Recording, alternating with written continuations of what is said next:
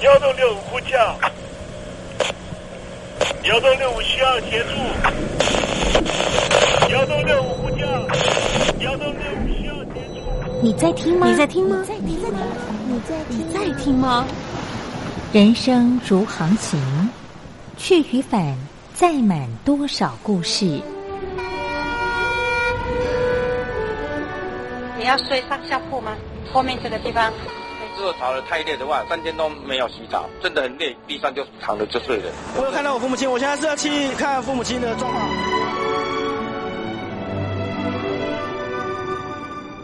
聆听故事湾，让每个故事找到属于自己的码头。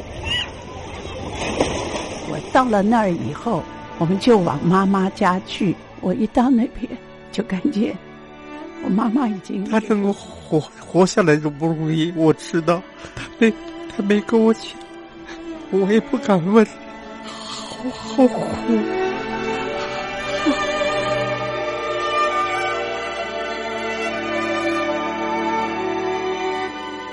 聆听故事湾，聆听故事湾。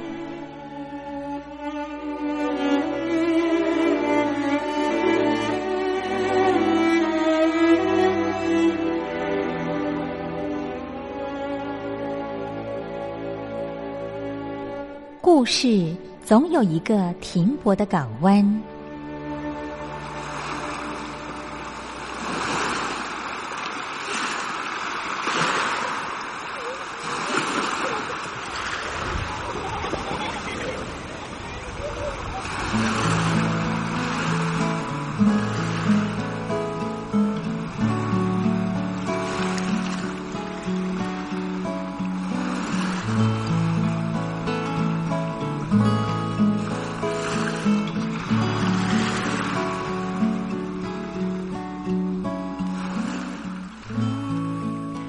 三四五六七七六五四三二一，大陆听众朋友您好，我是您的好朋友东山林，在台北问候您。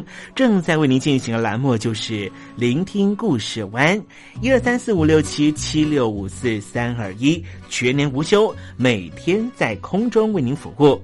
您在每天的凌晨三点十分，或是傍晚的六点十分，都可以在光华之声频道收听到这个栏目。聆听寰宇趋势，不用太多解释，因为聪明的你心中自有诠释。亲爱的听众朋友，我们的节目早晚各一次，听众朋友你可以选择最适宜的时间，和东山林共度这短暂的五十分钟的时光，就在光华之声的频道空中相见。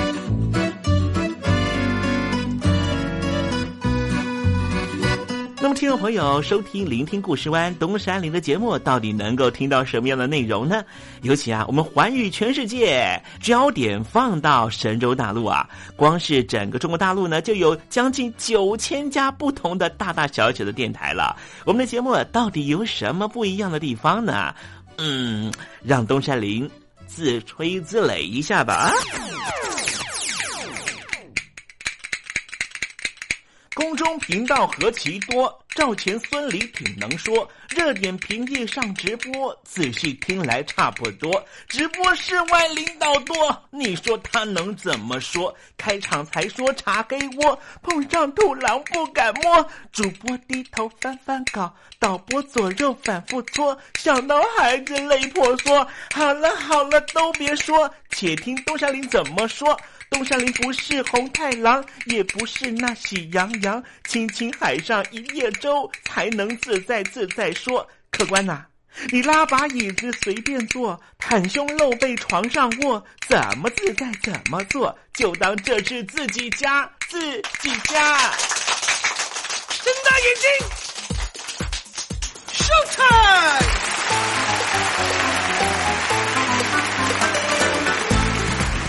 朋友你好，我是你的好朋友东山林，在台北问候您。正在为您进行的栏目就是《聆听故事湾》啦。为什么节目的开场要这样的隆重呢？因为在凌晨三点钟的时候才进行我们的节目。听众朋友可能正在打瞌睡之中，或是呢在睡梦之中，所以呢要赶快把听众朋友呢让那瞌睡虫踢到九霄云外啦。听众朋友，今天的节目非常的精彩，千万不要错过喽。那么精彩的内容到底包含了什么呢？赶快让东山林为您报告。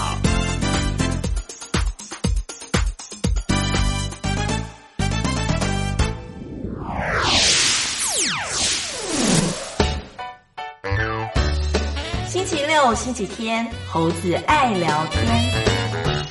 在缅甸这里啊，因为这个玉石开垦的关系了哈，就是跟经济有关系的事情呢，所以呢，这里的呃克钦邦的少数民族呢，一直受到了军政府啊各式各样的打压。待会在时政你懂的环节里面，再跟听众朋友详尽的介绍哦。那么待会呢，要为您进行的环节就是电台推荐好声音。我睡着听爱情走过，只愿贴近。不说，却还听说明天你能经过。我醒着听爱听爱情走过，心情很不好吧？我是张玉华，不管爱情走得多远，记得收听东山林的节目，心情一定可以快活不少。我睡着听爱情走过，只愿贴近这里是光华之声，在台北发音。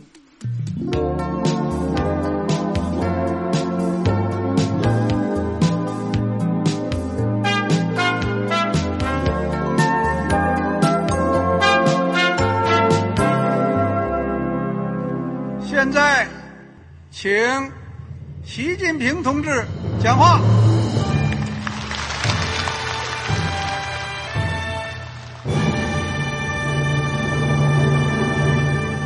中国梦必须紧紧依靠人民来实现。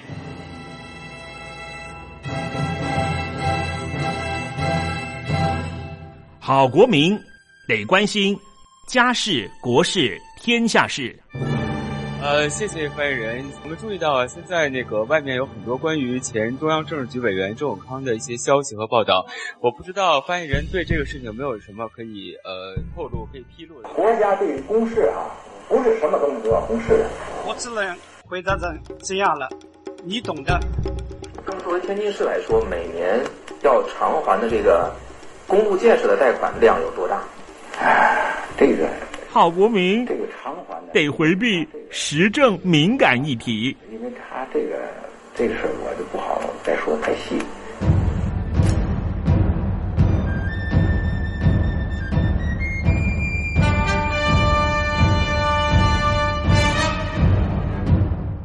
们要坚持人民当家作主，坚持人民主体地位。任何官方不宜说太细，期望您体谅的话题，尽在时政，你懂的。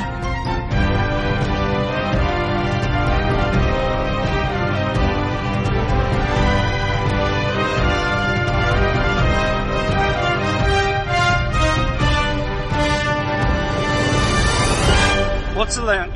回答这样了，你懂的。那些官方无法为您说太细的事情，就让东山林为您详细的说明白。天婆早上好，晚上好，正在为您进行的栏目就是聆听故事湾。此刻为您进行的环节就是时政，你懂的，一同关心焦点话题。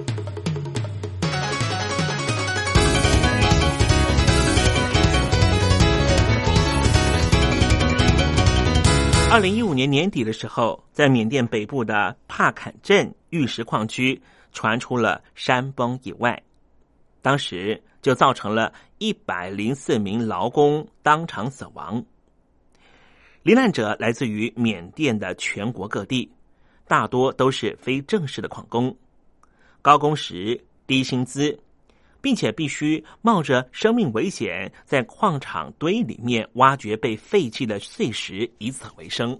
有一名玉石商人看到了许多尸体，从废墟里面抬出来，就直接送到医院的太平间。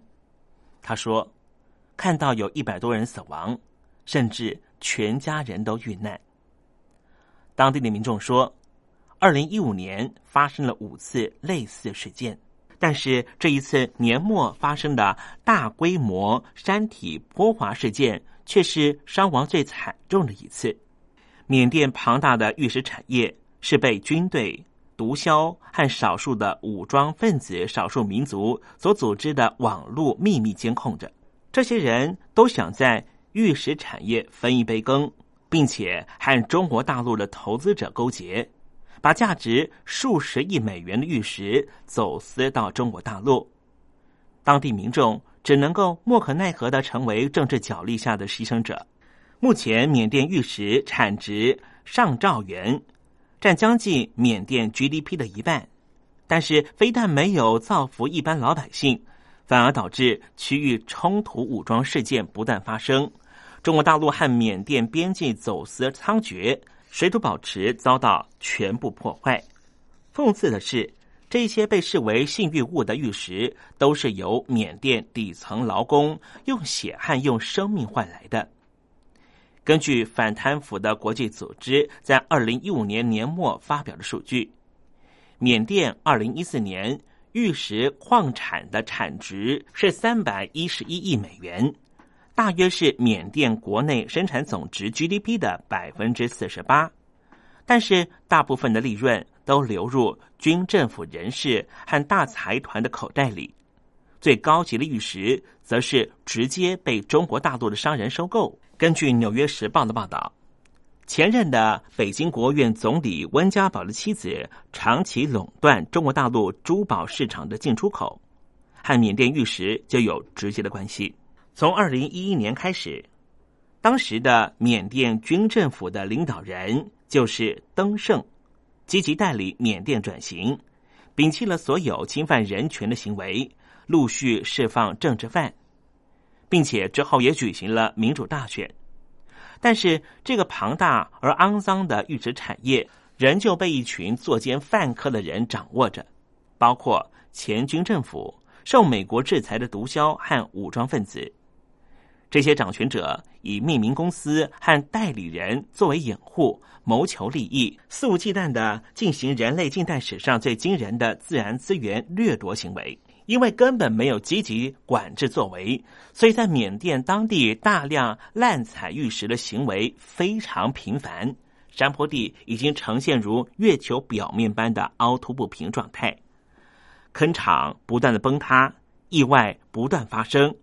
除此之外，玉石矿场周边充斥着大量毒品和卖淫的现象。在很早以前，从丽樱花提炼出海洛因，就让缅甸成为非法毒品的主要生产地。而现在，毒品交易和玉石产业已经成为了一种组合。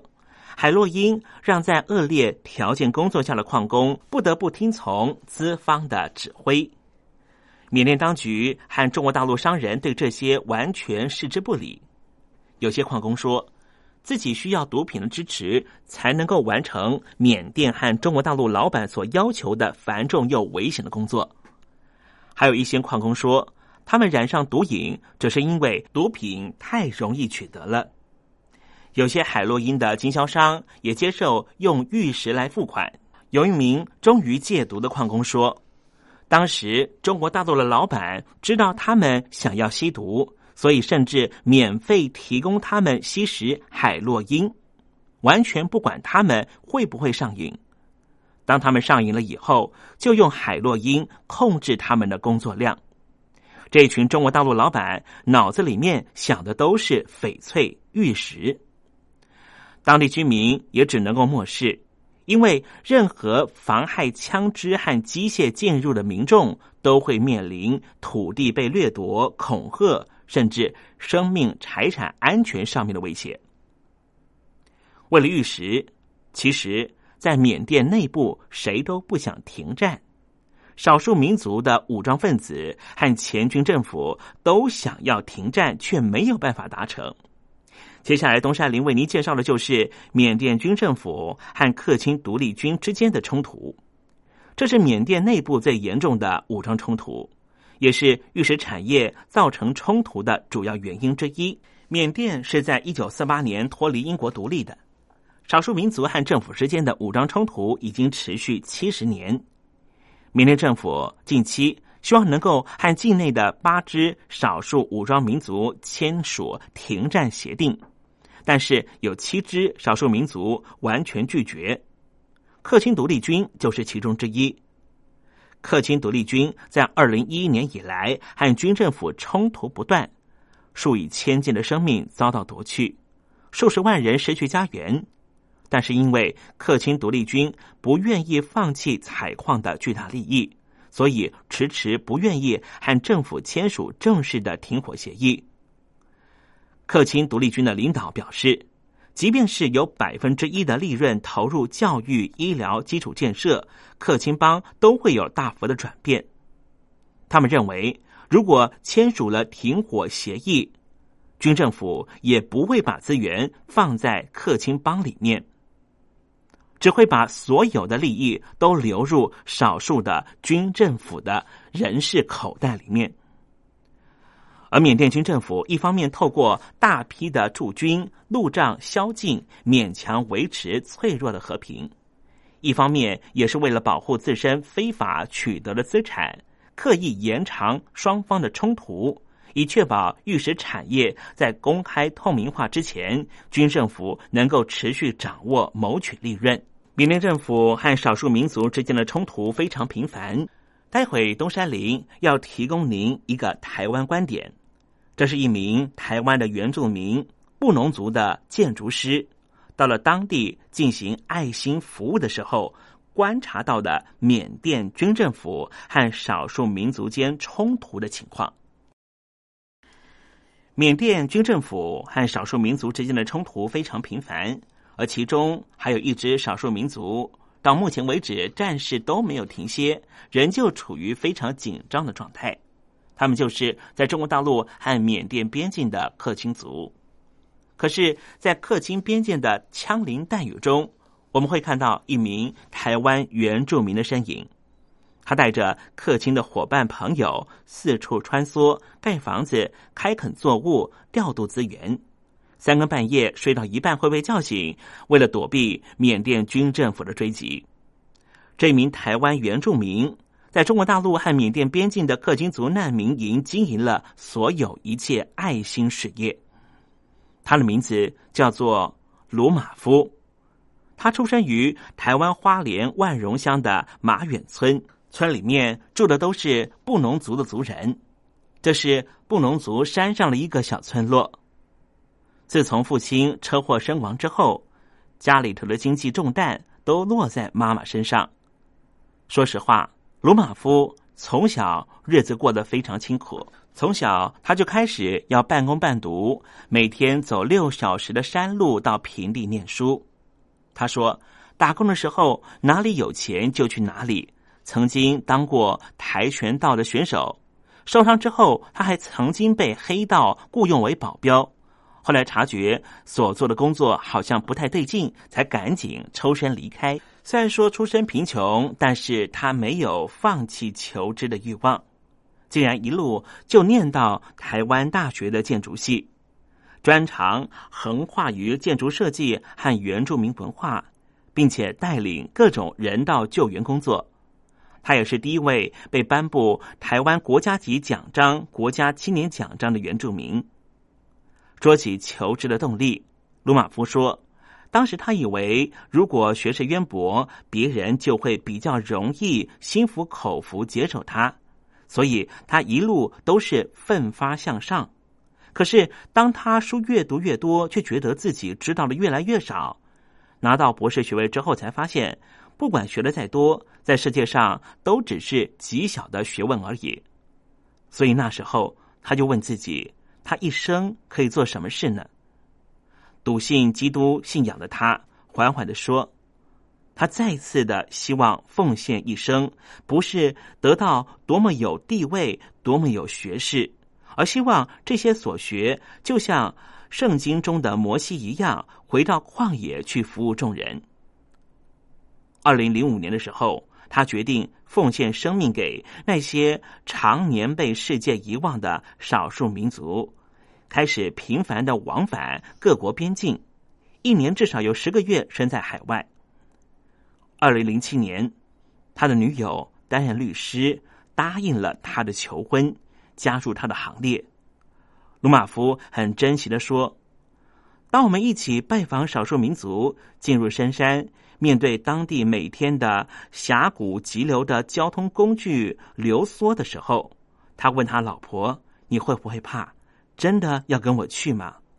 老婆回答他说：“上帝要我们去哪里，我一定就会跟着你去。”就这样，这一对毅力惊人的台湾夫妻，几年来走遍了中国大陆。印度、尼泊尔、柬埔寨、辽国这些各国的边境地区，参加各式的救援工作，尤其是中国大陆的大山地区、中国大陆和缅甸边境的少数民族和柬埔寨。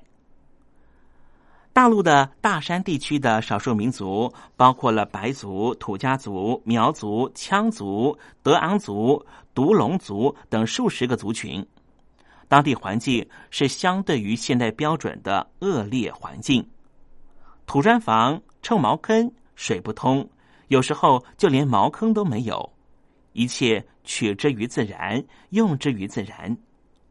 卢瓦夫说：“每当面对宾客的时候，当地的朋友总是热情的端出最好的火炉边的硬地板、令人发痒的跳蚤被，还有大锅菜和米虫饭。”他常说，一觉醒来的时候啊，就会发现自己已经灰头土脸、满身红点。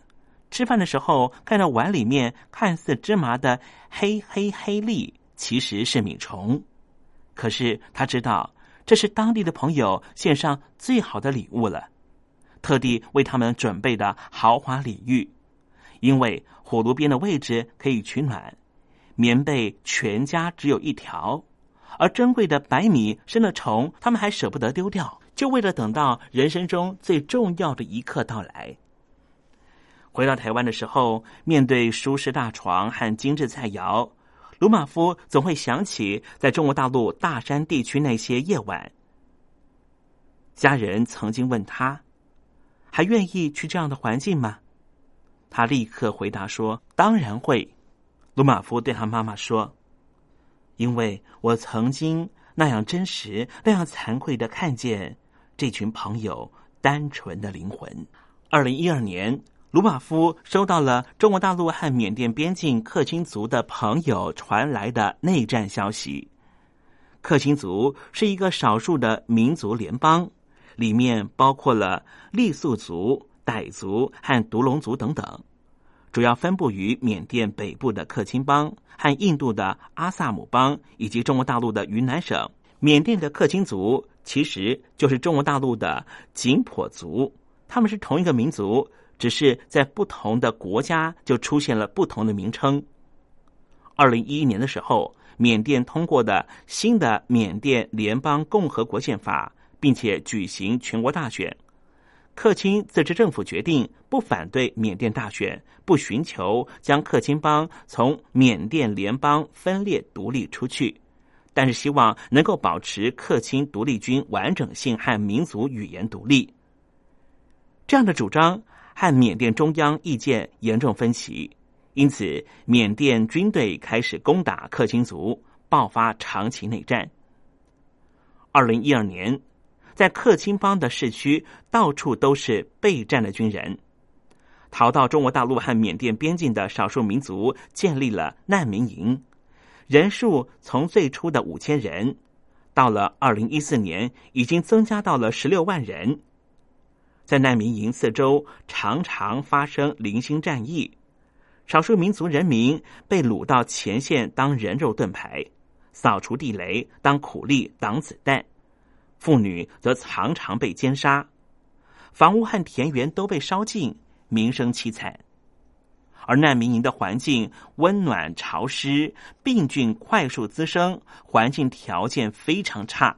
难民营的饮水直接从当地的河流取来，可是，在河流里面却能够常常看到孩童的粪便和尿液。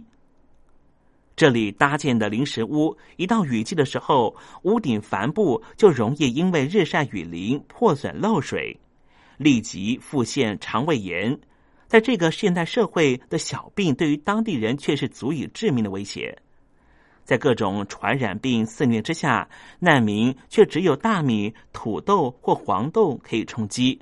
刚刚出生的婴儿只能够喝米汤或是黄豆水，甚至因为营养不良，最后死亡。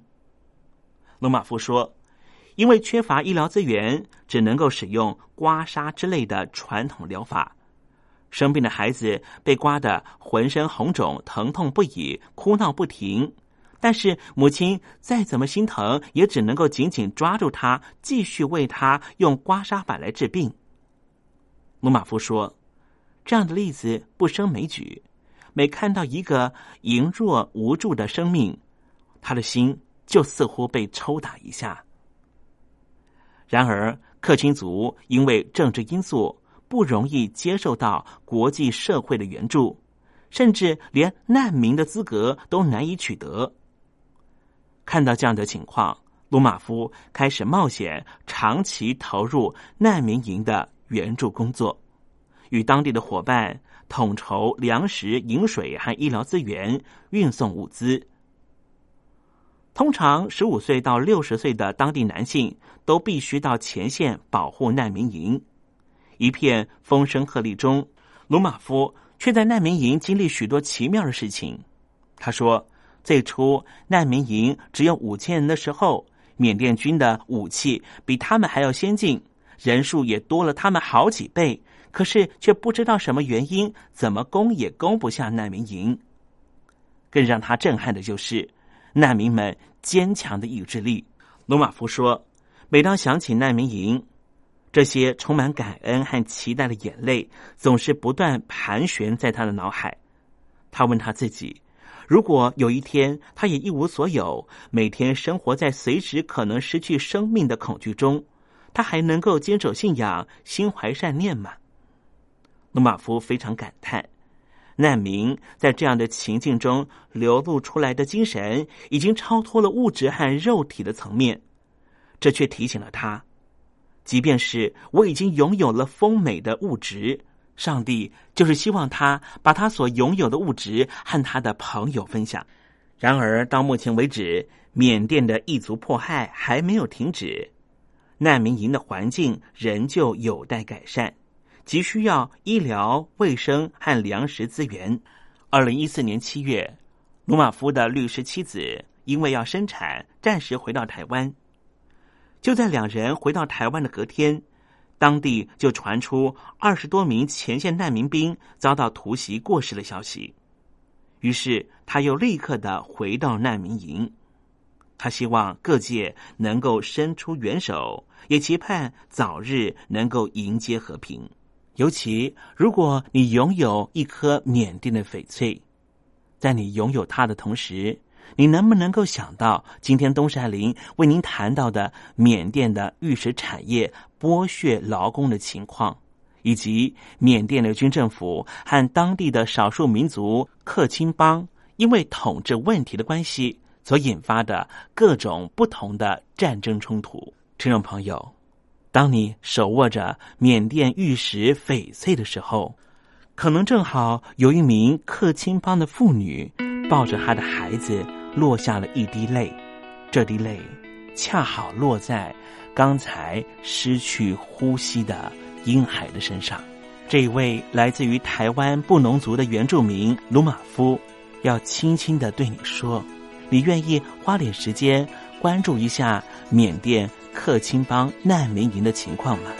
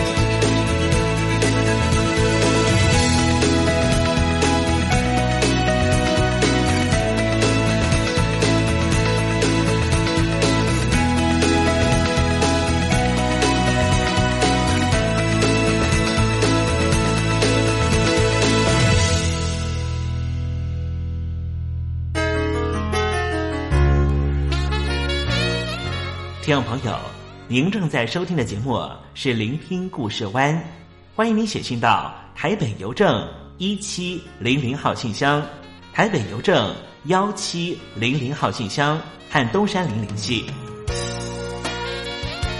东山林就是东边的山里有只麒麟的东山林，东山林等候您的来信哦。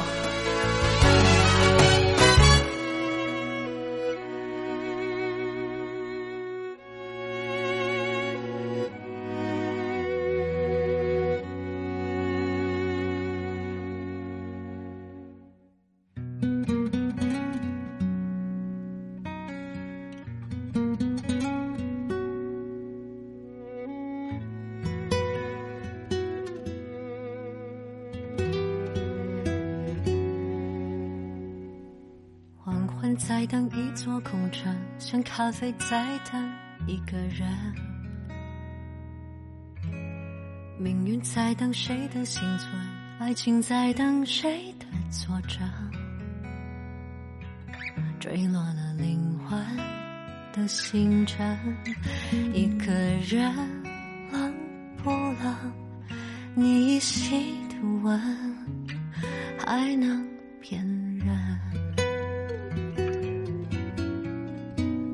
在等一个热吻，那个人温柔里再生。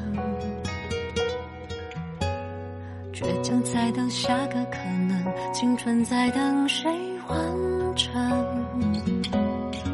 就算岁月爬过了我们，当流言刮成了龙卷风，你会前来敲我的门，把诺言再确认，咖啡在等一个人，苦涩慢慢蒸馏出圆润香醇，雨的温润，爱的诚恳，想念冷晕开一杯甘醇，时光在等一个人，将青涩烘焙变回甘的收成，相思交锋才能见证，你是我天上天使，一直在为我等。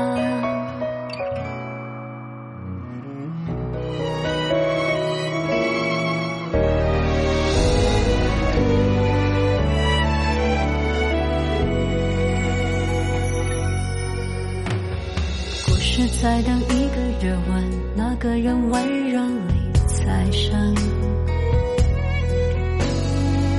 就在等下个可能，青春在等谁完成？就算天涯困住了旅人，当失恋像大风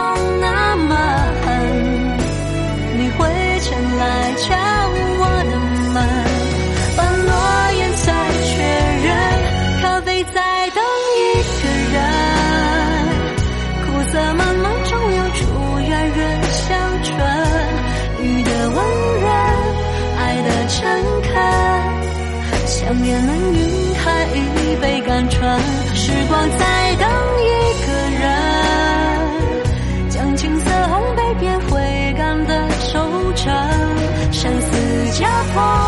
才能见证，你是我天上天使，一直为我撒咖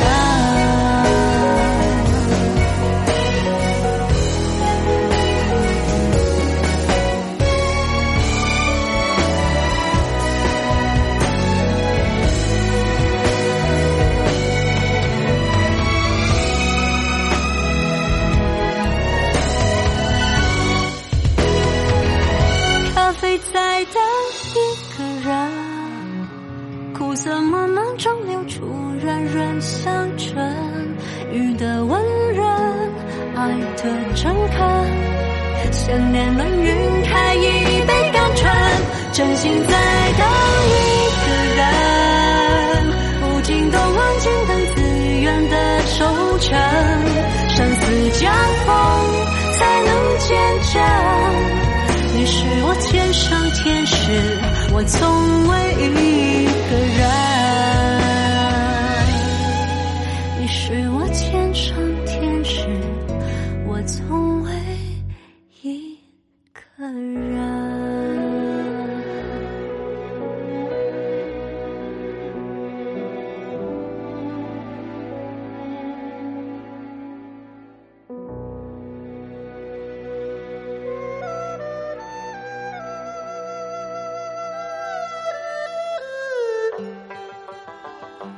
这是两岸中国人都喜欢的一首歌。小城故事多，充满喜和乐。如果主持人播错了速度。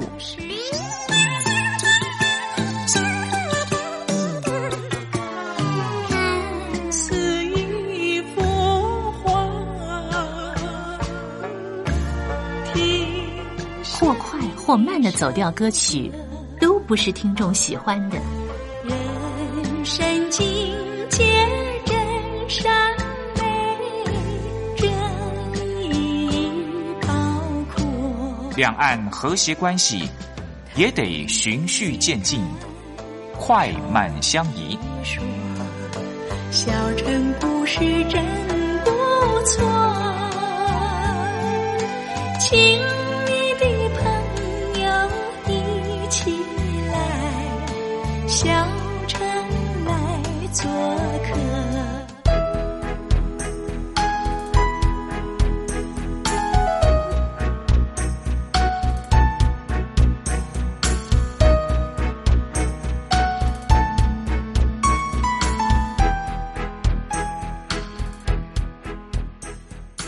活中少不了知性的真，生活中少不了理性的善。生活中也少不了感性的美，光华之声永远陪伴您，生活在真善美的世界。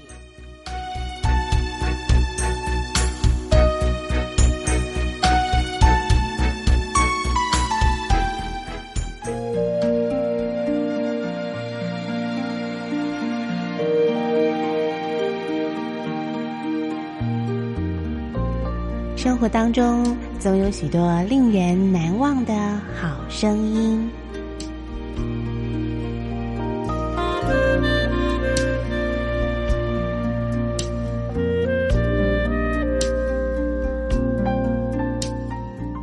电台真心推荐，只想给你最好听的好声音。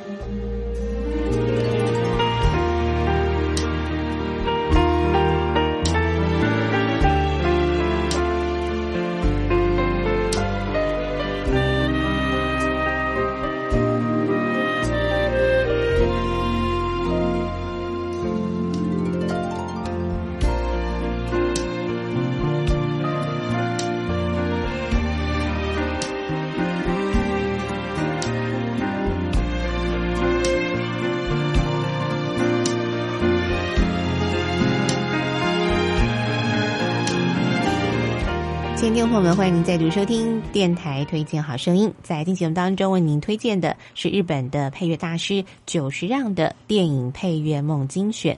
那么在这张专辑当中呢，久石让呢可以说收录了他非常知名的许多配乐的作品啊，包括呢跟著名的动画大师宫崎骏呢所一起配合的《天空之城》，还有最新的作品霍尔的《移动城堡》。那么另外呢，他也重新诠释了其他著名的配乐家呢所做的电影的配乐曲子啊，包括像是追杀比尔啊，还有零零七的系列音乐。